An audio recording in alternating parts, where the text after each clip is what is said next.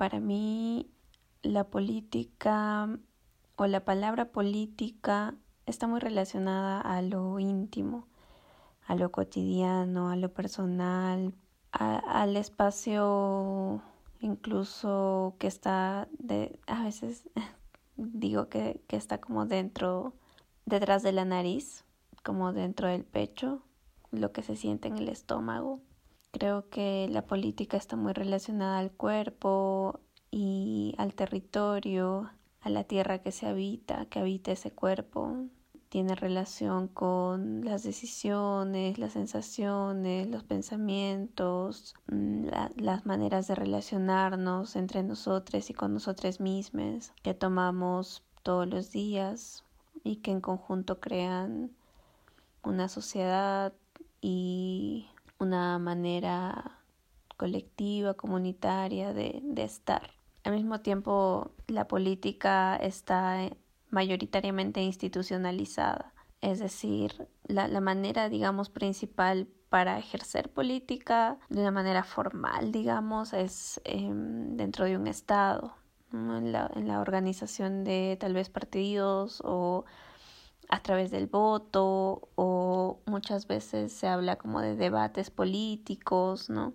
Pero que se dan cada cuatro años cuando tenemos esta urgencia, ¿no? De, de decidir un voto. Y creo que es justamente esa, ese, esa institucionalización lo que nos aleja de la política, ¿no? Lo que nos hace pensar que la política es, es, es el Congreso, es el presidente, son los partidos y que definitivamente eh, por la historia que, que tenemos son menospreciados, ¿no? Porque están, han perdido todo valor, toda confiabilidad, toda confianza. Creo que también la política habla del poder y cuando entendemos que la política es solamente la institución, le entregamos todo el poder a la institución y definitivamente viene la excepción o la sensación de, de, que esa es una apuesta muy grande hacia, hacia un grupo de personas o hacia una persona que no va a poder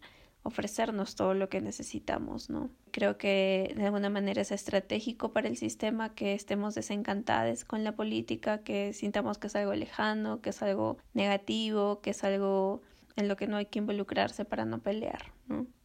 Bueno, con toda, todo este este contexto del voto, de cumplir 200 años y, y, también en el que se está hablando mucho del odio, ¿no? de, de esta emoción mmm, que se contrapone un poco a, la memoria, ¿no? que el, se nos pide olvidar se nos pide olvidar en, un supuesta, en una supuesta intención de reconciliación, de perdón, de unión, que termina siendo un pedido para olvidar. Es bastante trágico, es bastante doliente para mí, ¿no? Y por eso creo que, que cuando hablo de política lo relaciono mucho al cuerpo, ¿no? Y, y creo que por ahora la política, cuando pienso en la política, pienso en dolor.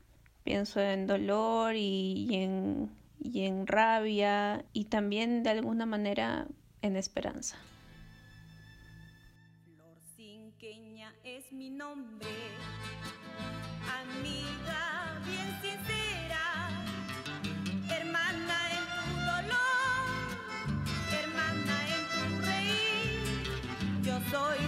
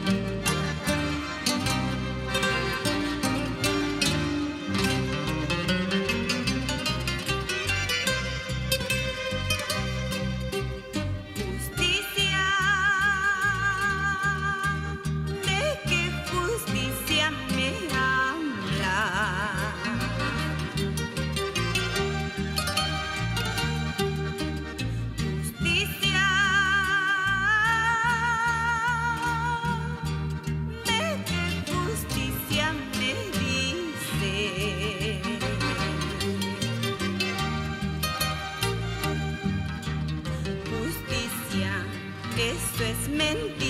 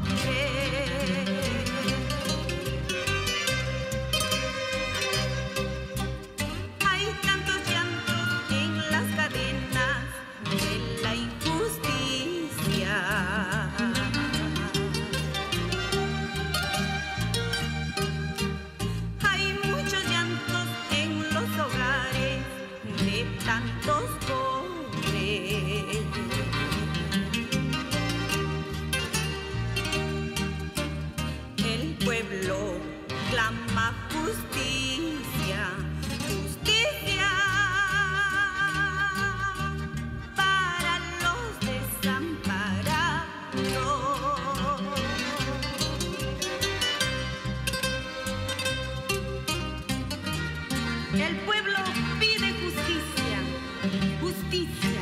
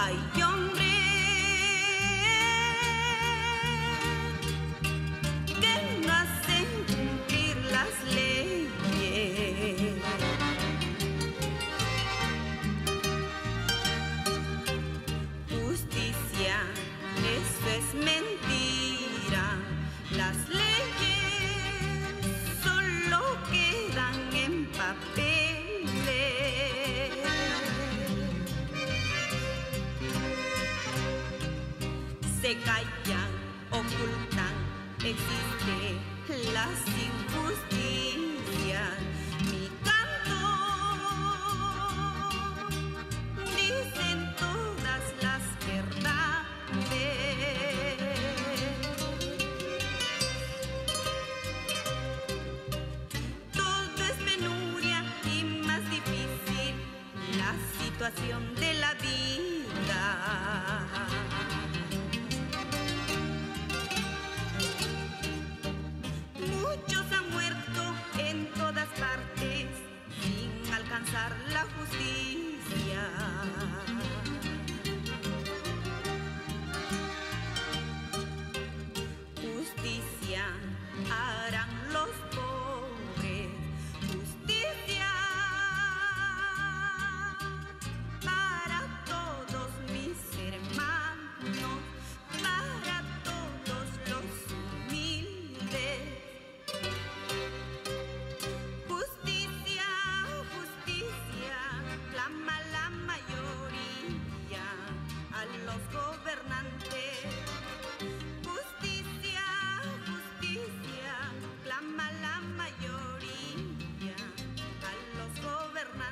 No sé, no sé si es necesariamente positivo, pero creo que sí, sí tendría como una esta posibilidad de, un cambio de dirección, eh, que es el- la, la posibilidad de una nueva constitución. Definitivamente no creo que sea la respuesta, no, no creo que en una nueva constitución esté la- una nueva sociedad necesariamente. Creo que es una puerta que se abre para poder tener una conversación sobre la sociedad que somos y que y que queremos ser. Justamente cuando se nos está pidiendo olvidar, se nos está pidiendo callar, se nos está pidiendo mantener las cosas como están, la posibilidad de de sentarnos y de observarnos y de escucharnos y de dialogar y de llegar a acuerdos me parece algo muy potente en una sociedad como la que estamos en la que la individualidad el, el individualismo o sea, se ha impuesto no y es mucho más sencillo callar y seguir viendo hacia nuestro propio ombligo que darnos este ejercicio de realmente detenernos y, observar alrededor en este momento además en el que estamos viviendo un duelo colectivo y del cual nos es difícil hablar, nos es difícil procesarlo colectivamente también, ¿no? Se ha, se ha puesto mucho una como un, una normativa o un discurso de, de que hay que cuidarnos cada uno pues baila con su propio pañuelo, ¿no? Que si yo me cuido, cuido a mi familia es suficiente. Y no es así, ¿no? Creo que eh, si algo nos está evidenciando una pandemia como esta es que es más urgente que nunca el cuidado colectivo. Y creo que es imposible cuidarnos entre nosotros si no llegamos a conocernos, si no llegamos a, a observarnos, a escucharnos, a respetarnos, identificar nuestras diferencias, a valorarlas, a celebrarlas, y sé que no una nueva constitución no es un fin, ¿no? No es, no es el momento en el que esto va a llegar a ser posible, ¿no? Y de pronto solamente por tener una nueva constitución vamos a celebrar nuestras diferencias y realmente llegar a ser una, un, una sociedad que se respete y se cuide mutuamente. No, creo que es un medio. Creo que es un medio en los términos en los que se dan las, las relaciones sociales en este momento, el pacto social del cual tanto se habla y que es evidente que pues está completamente roto. Creo que no hay mejor manera que de, de volver a crearlo o, o de, de alguna manera sanar o reconstruir el, eh, el tejido social si no es encontrándonos y conversando y escuchándonos, ¿no?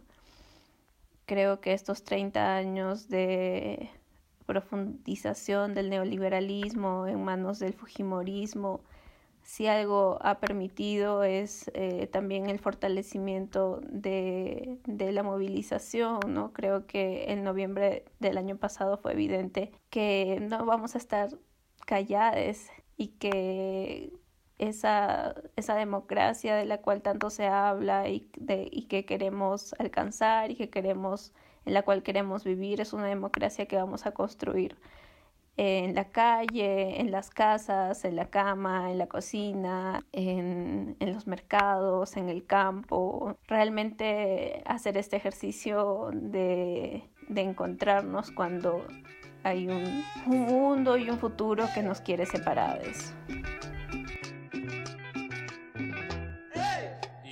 Que falta poco para que este mundo vaya a estallar.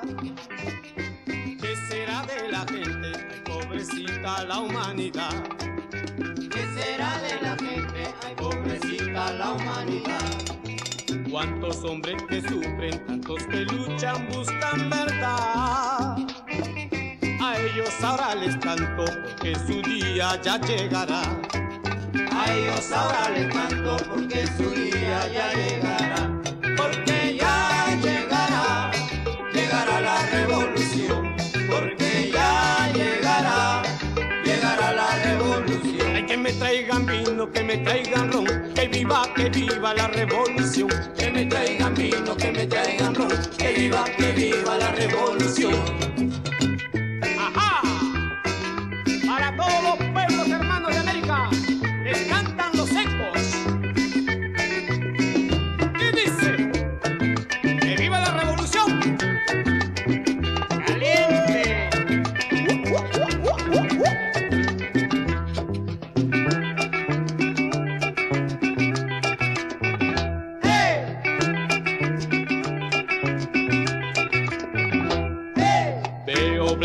Palomas cruzando el cielo, ¿a dónde irá?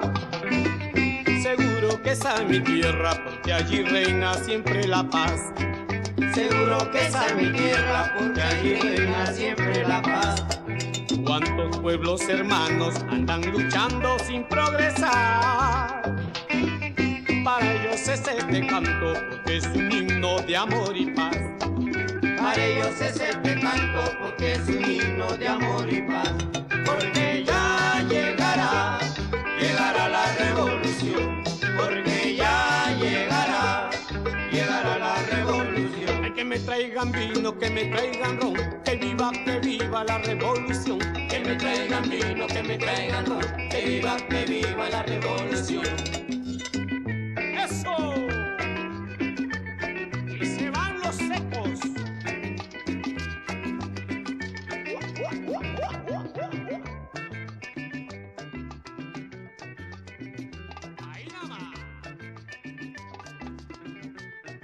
A propósito de las, de las movilizaciones que hubo en noviembre pasado, me gustaría compartir este texto que escribí en una, en una, especie, en una especie de cuestionamiento a lo que en ese momento se denominaba la democracia, porque mm, muchas personas decían que estaban defendiendo el Perú, que estaban defendiendo la democracia y que esa era su consigna.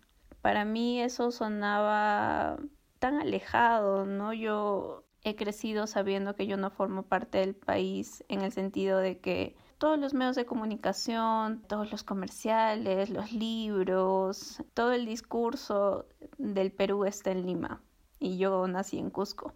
Creo que para las personas que no nacemos, que no hemos nacido en Lima, sabemos que la manera de ascender socialmente, de existir, ¿no? de ser alguien, es ir a Lima. porque ahí está, porque eso es el país, porque un poco que ahí está la democracia, incluso uno se hace más ciudadano si llega a Lima. Y bueno, yo estoy en un proceso en el que he vivido 15 años en Cusco, 15 años en Lima y ahora estoy de retorno en Cusco y viví eh, estas movilizaciones que se dieron principalmente en Lima pues a la distancia pero con muchas personas dentro de mis redes que eran de allá. Y a partir de esto escribí escribí este texto. A mí no me duele la patria porque no la tengo.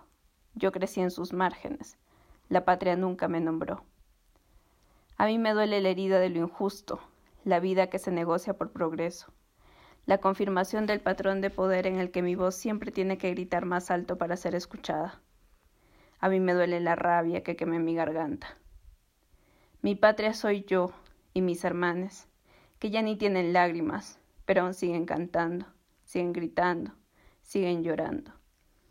No me pidan calma.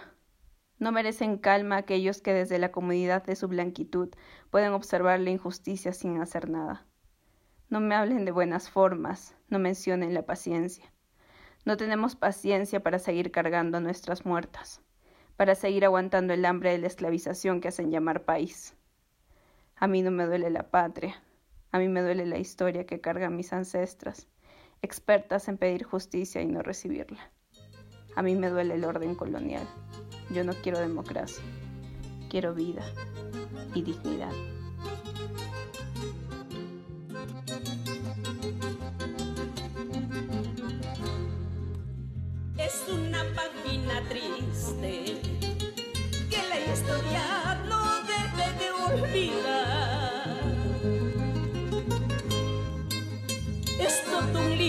Sangre que el periodismo nunca podrá perdonar. Es la tragedia del siglo XX y del Perú un sueño para llorar. Es la tragedia del siglo XX y del Perú un sueño para llorar.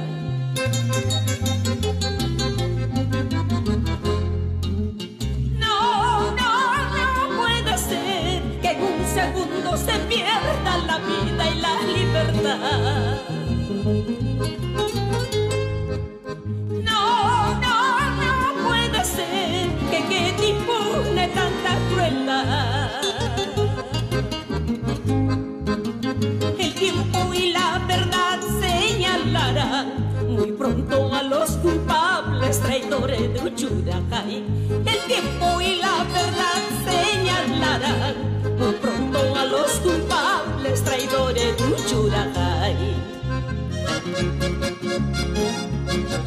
En homenaje a los ocho periodistas que perdieron la vida y cómo permanecer sin protestar si hasta ellos están clamando justicia. Es una sombra terrible que se reviste de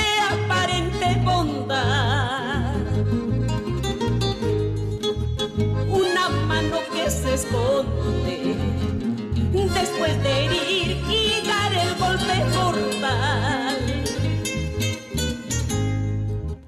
Es el lamento inconsolable de sus hijos que hoy quedan en la.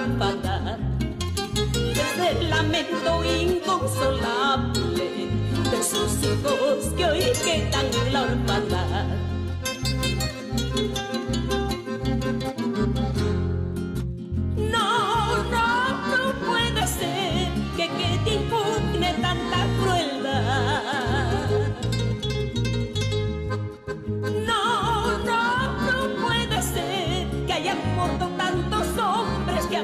Solo la paz. El tiempo y la verdad señalarán muy pronto a los culpables traidores de Uchuracay. Y cómo permanecer sin protestar si hasta ellos están clamando justicia del más allá.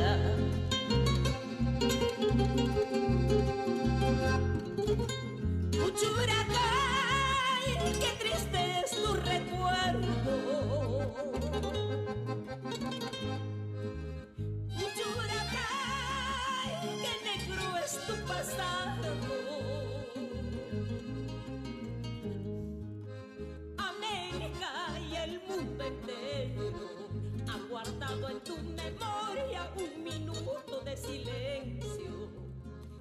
América y el mundo entero.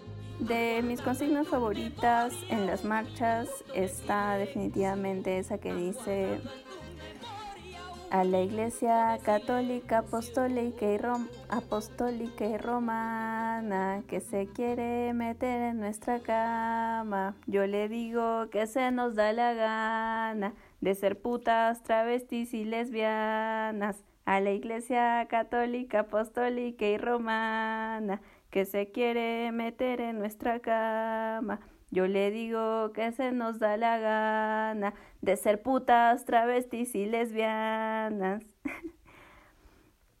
y bueno, eh, definitivamente por justicia y dignidad, Fujimori nunca más.